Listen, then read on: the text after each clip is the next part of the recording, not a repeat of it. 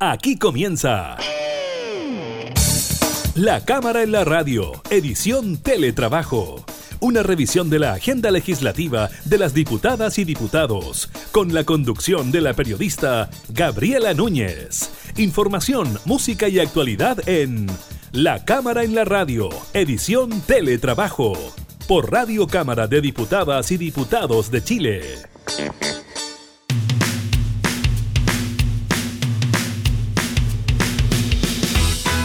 ¿Qué tal? ¿Cómo están? Bienvenidos a un nuevo programa de la Cámara en la Radio. Los continuamos acompañando en esta modalidad de teletrabajo contándoles sobre informaciones relacionadas con el COVID-19 y por supuesto también la actividad legislativa. Estaremos revisando los casos dados a conocer por el MinSal, también las novedades en cuanto al toque de queda para fiestas patrias, precisamente por las indicaciones de ciertas posibilidades de reunión para las celebraciones. Estaremos conversando con el diputado Luis Rocaful de Arica, porque claro, esa comuna es la tercera en el país con más casos de COVID-19. Estaremos conversando con él de por qué se estaría dando esta situación. Y también, bueno, estaremos hablando del fin del paro de los camioneros y las reacciones por parte del gobierno. Iniciamos entonces la cámara en la radio en teletrabajo.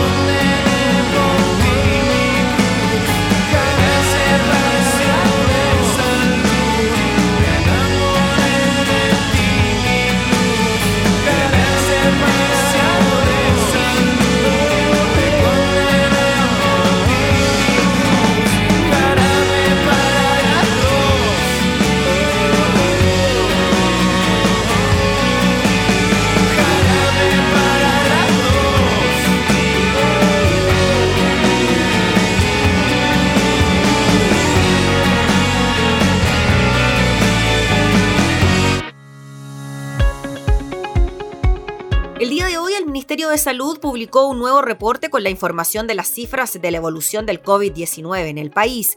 Al respecto, el documento indica que en las últimas 24 horas se reportaron 1.758 casos nuevos de coronavirus en el país, de los cuales 1.275 corresponden a personas sintomáticas, 404 corresponden a casos asintomáticos y 79 no fueron notificados.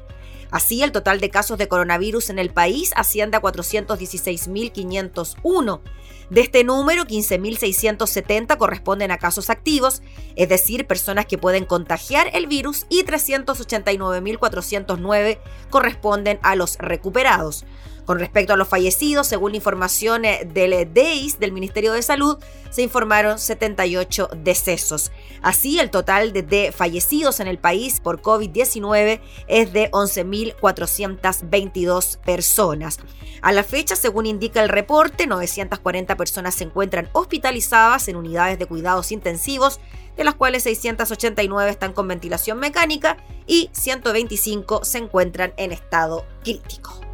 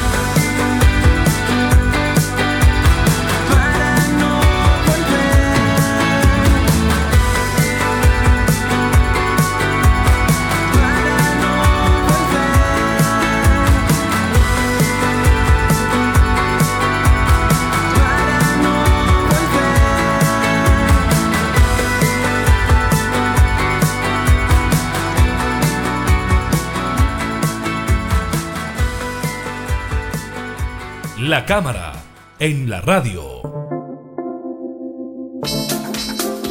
Durante esta semana el Ministerio de Salud dio a conocer su último informe epidemiológico que da cuenta que son las comunas de regiones las que mayoritariamente en estos momentos están teniendo la mayor cantidad de casos de coronavirus. Estamos hablando de Punta Arenas, de Concepción y de Arica. Arica se encuentra en el tercer lugar de comunas con más contagios. Estamos hablando de 592 personas con COVID-19. Vamos a hablar de este tema con un representante de la zona. Nos espera el diputado Luis Rocaful, que representa precisamente al distrito número 1 de la región de Arica y Parinacota. ¿Cómo está, diputado? Muchas gracias por recibirnos. ¿Qué tal, Gabriela? Muy buenos días. Muchas gracias. Gracias, diputado. ¿Qué tan crítica es la situación en su comuna, diputado? Tuvieron, entiendo, si mal no recuerdo, una cuarentena al inicio, después salieron del desconfinamiento y ahora volvieron a estar en cuarentena, ¿no? Así es, así es. Eh, nosotros estuvimos en nuestra segunda cuarentena, tuvimos una cuarentena cuando estábamos eh, con, un promedio de 87 casos semanales, ¿ya? pero para, para, para, para ubicarnos en el contexto, Arica es una ciudad que hoy día tiene alrededor de 220.000, 230.000 habitantes, por lo tanto es una cifra alta, y además la actividad económica y social se concentra en muy pocas calles, está muy, muy, muy centralizado. Eh, visto esa creciente, ese, ese aumento de, de, contagiados y esta, esta, esta, este, esta interconexión con el resto del país, principalmente con Santiago, eh, al final esto era, obviamente era una, una, cosa que se podía, que podía, que podía aumentar rápidamente y, por eso que se establecieron los convenios sanitarios, se logró bajar las cantidades, logramos manejar las cifras eh, y obviamente subieron, yo digo semanales, ¿ah? porque, porque la, la, medición diaria ha sido un poco irregular, por tanto un día podemos tener 20 o 15, otro día podemos tener 140, no, es que un laboratorio no informó y recordemos que al comienzo nosotros teníamos muy pocas posibilidades de, de, hacer los exámenes, se hacían, los exámenes se hacían en Antofagasta, en Iquique. Por lo tanto, también ese era un problema de, de, de, de la, la, la, reacción del virus del día, del día a día, como en otras partes. Por tanto, estadísticamente yo consideré mejor semanalmente. Ahí bajamos, llegamos, estuvimos sin cuarentena, pero eh, tuvimos que entrar hace seis semanas a una cuarentena porque eh, comenzó a aumentar, teníamos 250 o 240 semanales, llegamos en un momento dado, estamos en la cuarentena y llegamos a tener 800 una semana, días de 150, 120 diarios.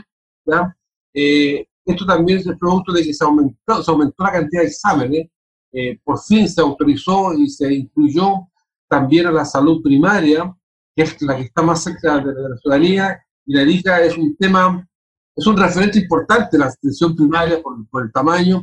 Yo quiero, quiero señalarle que la ERICA no existen clínicas como en Santiago, no, no, hay clínica. Acá el, el, el, fuerte más importante, el centro más importante de salud es el hospital Dr. Juan Noel Clevane, y por lo tanto acá tiene una tremenda eh, importancia lo que son eh, los SFAM, los, los, los SECOF son sumamente importantes. Por lo tanto, el haber involucrado eso bien.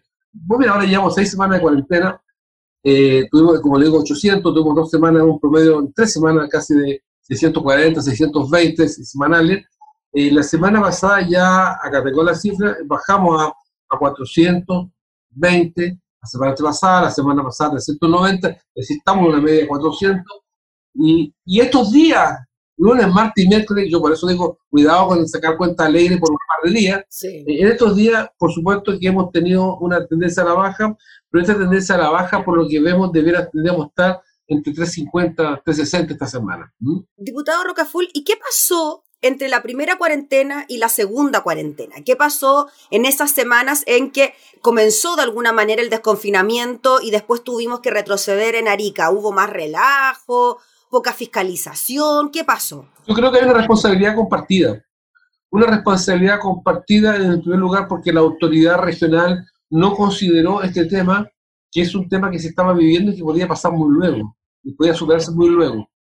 Eh, uno, si, si se forma el, con la conducta nacional, lo que pasa, el comportamiento nacional que se ha dado esto, y la situación internacional, unos, los ciclos se han, se han, están calcados, están claramente calcados. Entonces, frente a esa experiencia, porque nos, recordemos que Europa y Norteamérica nos lleva un, poquito a la delantera en, varios meses, por lo tanto, se han ido, los ciclos se han, se han dado, pero de la misma manera. Lo digo porque yo tengo, yo tengo gráfico, tengo todo he ido he hecho seguimiento. Mm. Eh, y por lo tanto, en ese sentido, claro, hubo un relajo por parte de la autoridad, faltó mayor rigurosidad.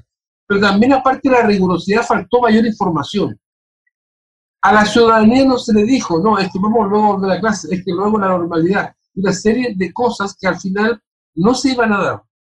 Entonces nosotros siempre dijimos, yo por lo menos como diputado dije, proyectemos esto hasta más allá de diciembre de este año. Cuidado con lo que puede pasar porque un descuido nos puede, puede dispararse y el brote es mucho más fuerte porque hay mayor cantidad de focos contagiados. Y además no se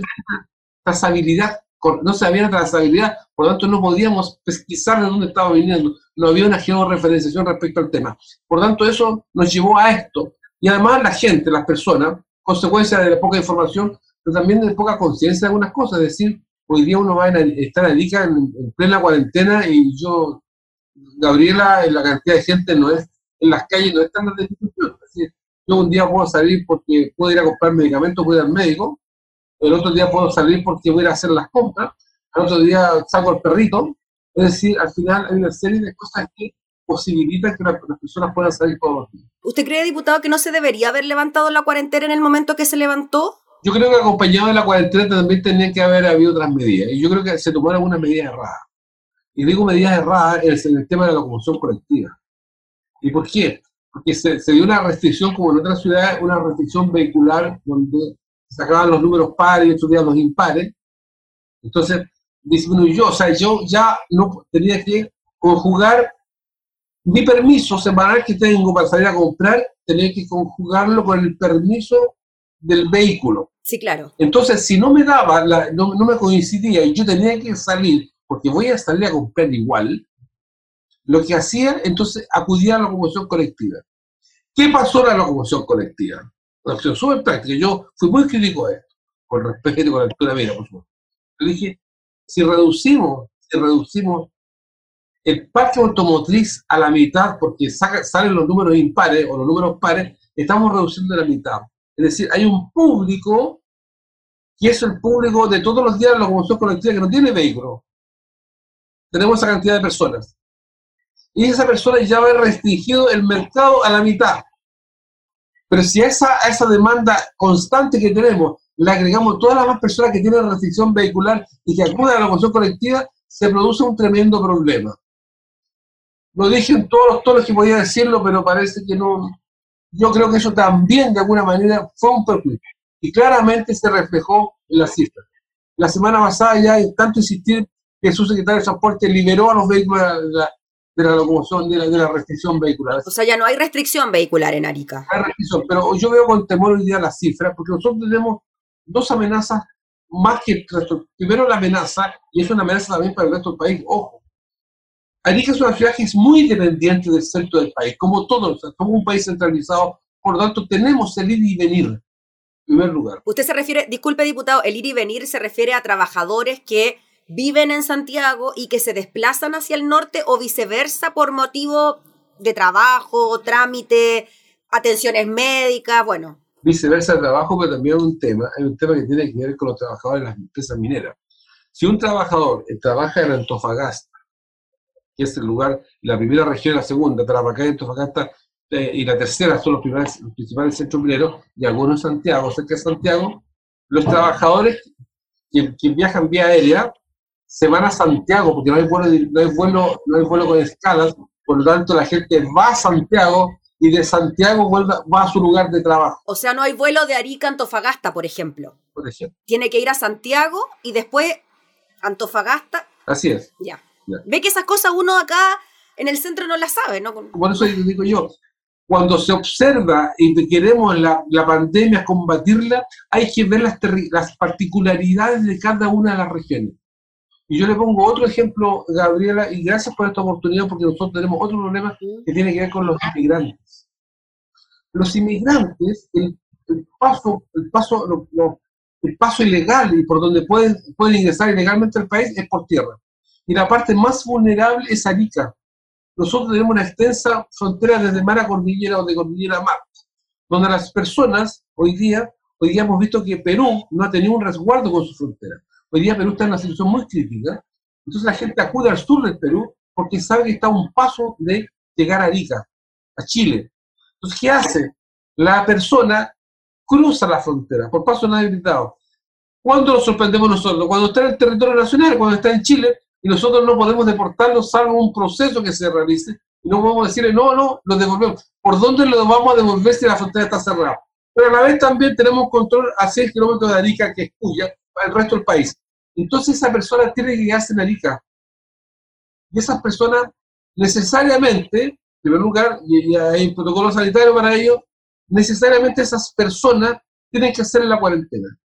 Y hacen la cuarentena, sacan, el, el, otro día había un cubo, había una, una, cobertura de 600 personas para 600 eh, en residencia sanitaria para 600 personas y 430 eran inmigrantes. Y que habían cruzado de forma ilegal, diputado, y que las obligan a quedarse en esta cuarentena antes de, por ejemplo, ser deportadas. Por supuesto, por, por un tema de, protección a la misma población sí, claro, ariqueña y chilena, pero esos son los que se les sorprende por paso no habilitado, porque a los que no se les sorprende ingresan a la, a la, región y ya están contagiados eso, es posiblemente. No hemos descartado en ellos. Entonces, ¿qué sucede? Que la persona termina la cuarentena, termina la cuarentena y esa persona, ese extranjero, queda en situación de calle inmediatamente. No tiene a dónde recurrir, no tiene dónde ir, y la persona hoy día se convierte, esas personas no se les, no se les exige cuarentena porque no, ¿cuál es su domicilio? Entonces, es una realidad y yo dije, esto, esto, eh, eh, eh, por favor, no estoy hablando contra los inmigrantes, no, no me considero una persona anti-inmigrante, lo que estoy hablando es que hoy día, frente a la amenaza sanitaria, frente a los problemas sanitarios que tenemos, hoy día ese, ese foco, esas personas no se han abordado como corresponde. Ese es uno, de los problemas. Por lo tanto, esas son las partes de amenazas que yo diría que ya tenemos y que tenemos que resolverlo. O sea, hoy día el Perú está en una grave situación eh, y eso eh, es complicado y uno ve con temor, se vienen las fiestas patrias. Sobre eso le quería preguntar, diputado Rocaful. Precisamente sobre eso le quería preguntar. Ayer cuando conocimos el informe del MinSal, se dieron a conocer informaciones que después incluso el gobierno tuvo que salir a desmentir, ¿no? Primero se dijo que se levantaban las cuarentenas prácticamente para el 17, 18 y 19, y después se dijo que no, que había que sacar un permiso especial y que se permitían las reuniones de hasta 5 personas dentro de casa, de hasta 10 personas en espacios públicos, y el eslogan, ¿no? De esta campaña es Fondéate en tu casa, así se llama, ¿no? Esta campaña. ¿Qué le parece a usted esa medida? ¿Qué le parece a usted lo que pueda ocurrir de ahora en adelante? Porque esto no va a pasar solo en las comunas que están en la etapa 2 o en la etapa 3. Entiendo yo que se va a poder realizar en todas las comunas. Yo, Sacando un permiso que entiendo dura seis horas. Quizás puede ser una, una, a veces siempre los parlamentarios buscamos de, expresar cosas que son poco, que son más populares que poco populares. Tenemos esta versión a, a ver, yo lo, pero yo lo voy, yo voy a decirlo con todas sus letras, no tengo temor en, que, es poco popular o muy popular. Se deben mantener las medidas de confinamiento en fiestas patrias, así como se mantuvo un 21 de mayo, que para el norte, por ejemplo, es muy importante, el 7 de junio para Arica es muy importante, ¿ya? Eh, como tanto como las fiestas patrias. Por lo tanto, nosotros hacemos fiestas más grandes el 7 de junio que el, 18, porque es, cuando se recupera Arica, cuando se conquista Arica y todo lo demás, el Día de la Infantería, etcétera, etcétera. Sin embargo, para nosotros, eh, yo creo que eh, tener fiestas patrias, sobre todo en regiones donde somos, nos conocemos, tenemos más posibilidad de conocernos. Nosotros tenemos 108 fallecidos. Hay 108 familias hoy día que están muy complicadas.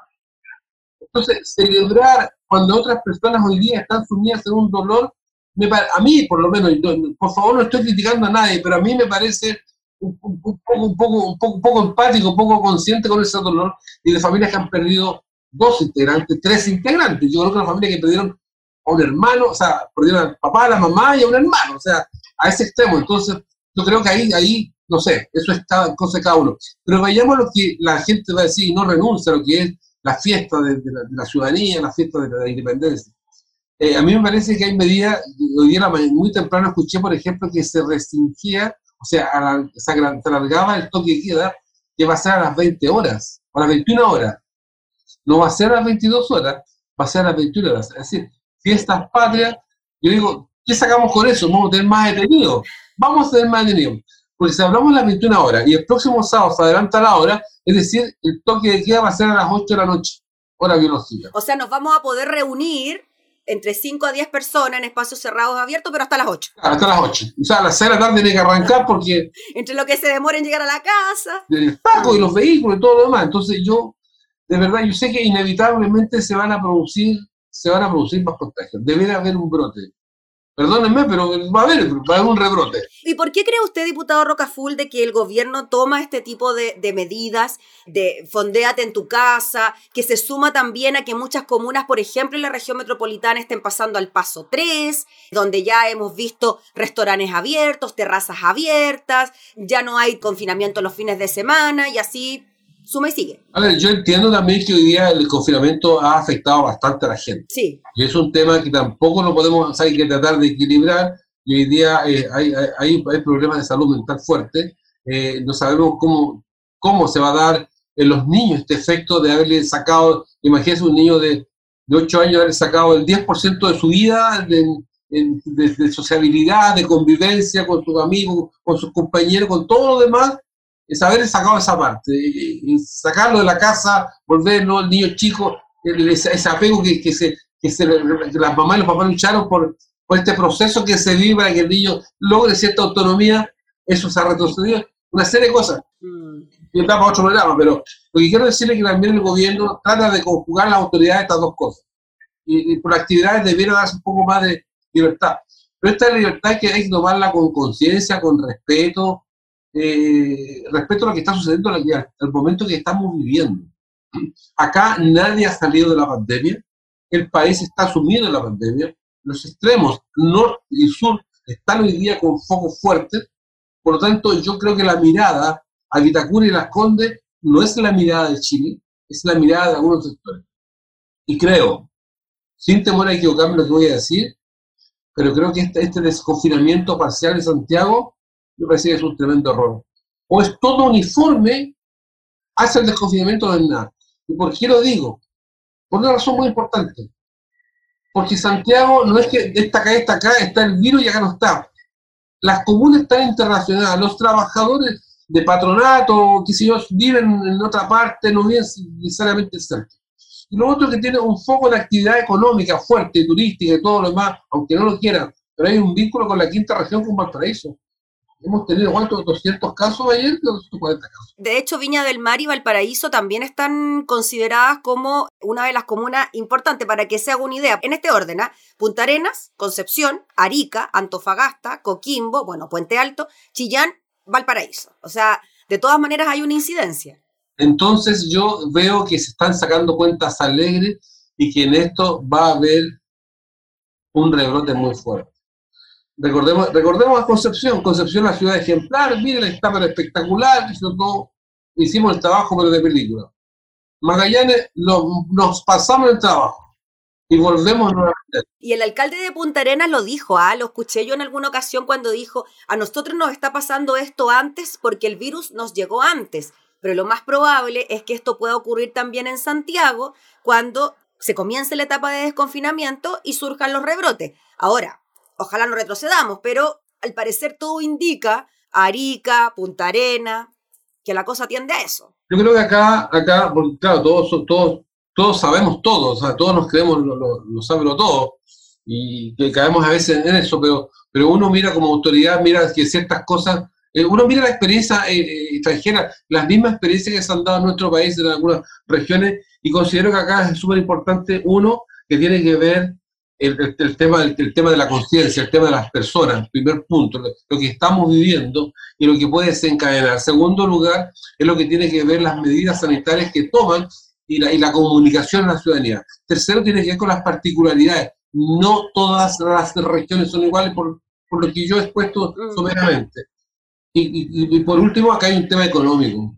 Económico. Hay mucha gente que está saliendo hoy día, y ahí cito mi región, Arica y Parinacota, que es un problema terrible nuestra región vive, eh, el fuerte económico tiene que ver con Tacna, tiene que ver con la relación con Tacna. Y hoy día está cerrada la frontera, hay mucha, pero mucha gente que quedó desempleada. En Arica es costumbre, por una cuestión ancestral, por el tema incaico, por el tema aymara, el comercio y la informalidad es parte de nuestra cultura. Por lo tanto, hoy día, claro, los que están visibilizados, el funcionario público, los que mantienen ocupado el, espectro comunicacional, tienen trabajo. Pero hay una gran cantidad, en la han proliferado las ollas sanitarias, ollas comunes, como se llamaba antes, está lleno, está lleno de ollas. No es una, dos, son varias, decenas, 70, 80 ollas comunes en una ciudad tan chica. Eso es lo que está sucediendo. Por lo tanto, acá hay un dolor, no dolor, pero hay, hay, una sensación que uno lo ve, yo transito y veo Chile todos los días y veo que estas atenciones son diferentes y los discursos son, diferentes y el discurso que da, se da en Santiago, en el centro del país, no es el mismo discurso que quisiéramos escuchar nosotros. No, no, no nos cuadra. Estamos, el ariqueño prende la, prende la televisión y está feliz porque se está desconfinando, pero no sabe que lo que se está desconfinando son algunas comunas de Santiago, porque también hay comunas de Santiago que no están desconfinadas y tienen otra realidad. Por lo tanto, dice, mira, nos está yendo bien, mira esto, esto, otro. No, esto es para Santiago, el resto no está viviendo lo mismo. Por lo tanto, Gabriela, acá, eh, el, primero hay que, hay, que, hay, que, hay que asumir un supuesto. Siempre en, la planificación se asume un supuesto. Y acá hay un supuesto que tiene mucho asidero y que tiene que ver que vamos a convivir con el virus todo este año en 2020 y gran parte del 2021, si no todo el 2021. Porque si no hay vacuna, no hay vacuna, no tenemos vacuna. La, esperanza milagrosa que estamos esperando que en el segundo semestre del 2021 podamos tener una vacuna.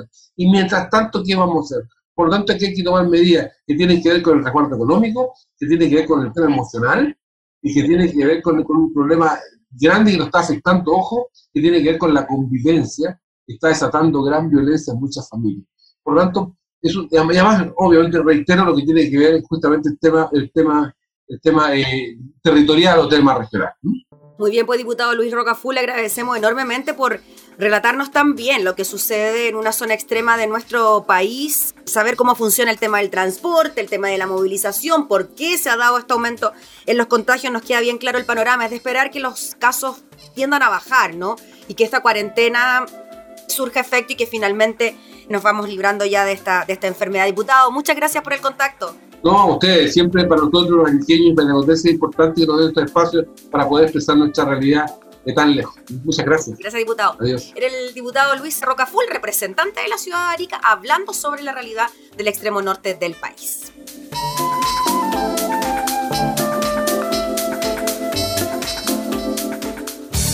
Estás escuchando La Cámara en la Radio, edición Teletrabajo, con la conducción de la periodista Gabriela Núñez.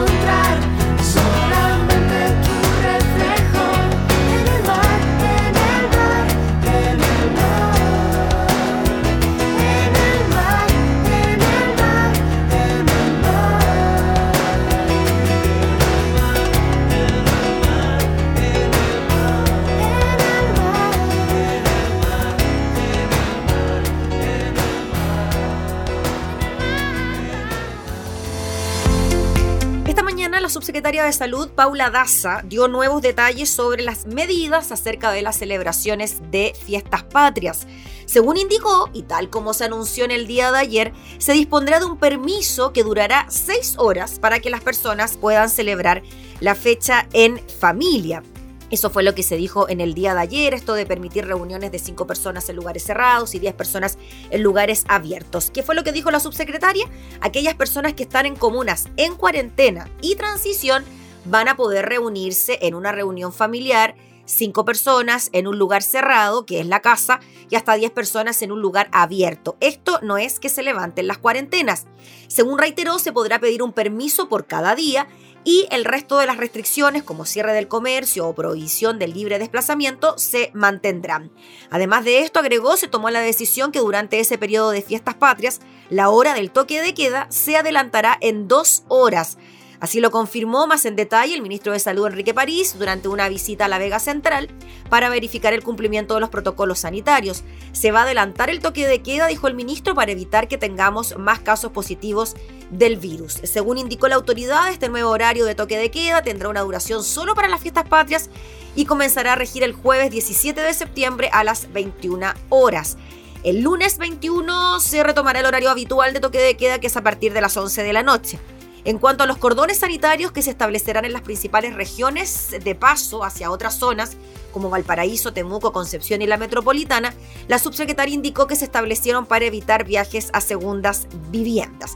Sobre cómo evaluaba la jornada de ayer, en donde cinco comunas de la región metropolitana avanzaron a la etapa de preparación, y los restaurantes y cafés comenzaron a funcionar bajo ciertas medidas sanitarias, la subsecretaria indicó que fue positivo. El día de ayer dijo Vimos un comportamiento muy adecuado, ellos llevaban muchos meses sin trabajar refiriéndose a los restaurantes, por lo tanto venían preparándose con protocolos muy estrictos y vimos un muy buen comportamiento en general, sostuvo la subsecretaria de Salud Paula Daza.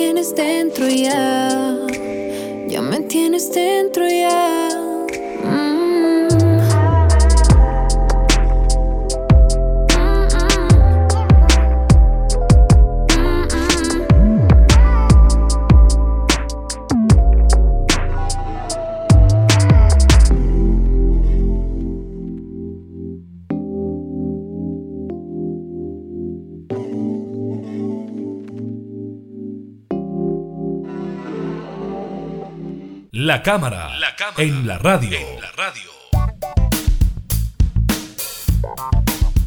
Hubo reacciones por parte del Ministerio del Interior frente a el paro de los camioneros que finalmente terminó en el día de ayer. El ministro defendió la actuación del gobierno frente al paro de los camioneros y aseguró que no se justificaba aplicar la ley de seguridad interior del Estado pese a distintos cortes de ruta y al desabastecimiento de combustibles y algunos alimentos, alertado en distintos sectores, principalmente de la zona sur producto de la paralización.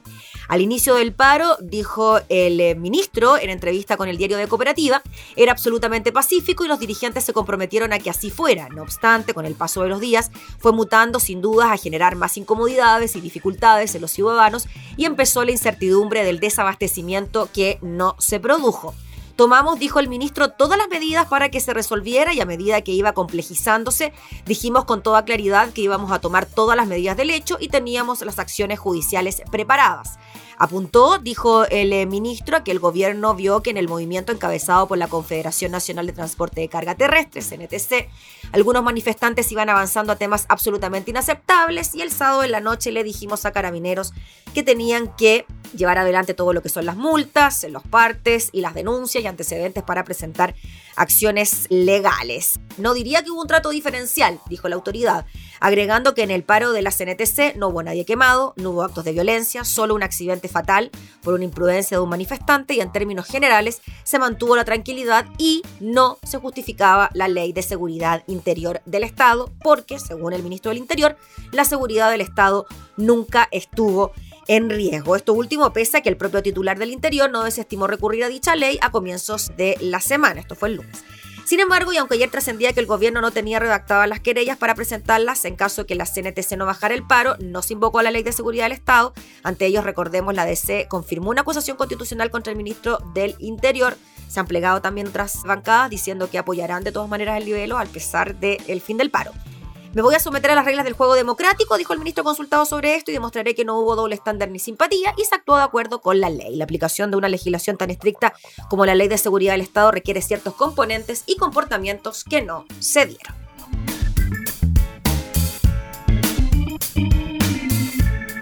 Para hacer de mí pedazos, para salvarme entre únicos e impares para cederme un lugar en su parnaso, para darme un rinconcito en sus altares. Me vienen a convidar a arrepentirme, me vienen a convidar a que no pierda, me vienen a convidar a indefinirme, me vienen a convidar a tanta mierda. Yo no sé lo que es el destino.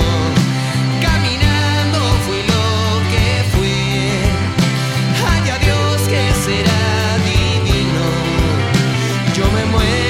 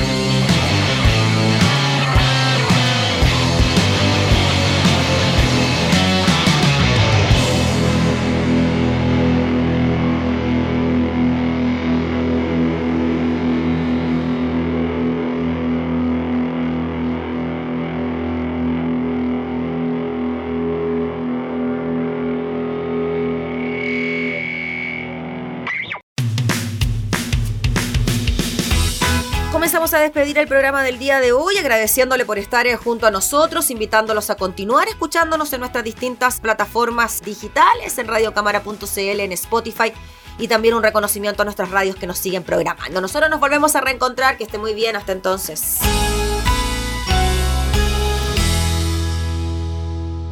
Hemos presentado La Cámara en la Radio, edición Teletrabajo. Una revisión de la agenda legislativa de las diputadas y diputados, con la conducción de la periodista Gabriela Núñez. Información, música y actualidad en La Cámara en la Radio, edición Teletrabajo. En Radio Cámara de Diputadas y Diputados de Chile. Hoy más que nunca, acercando las leyes.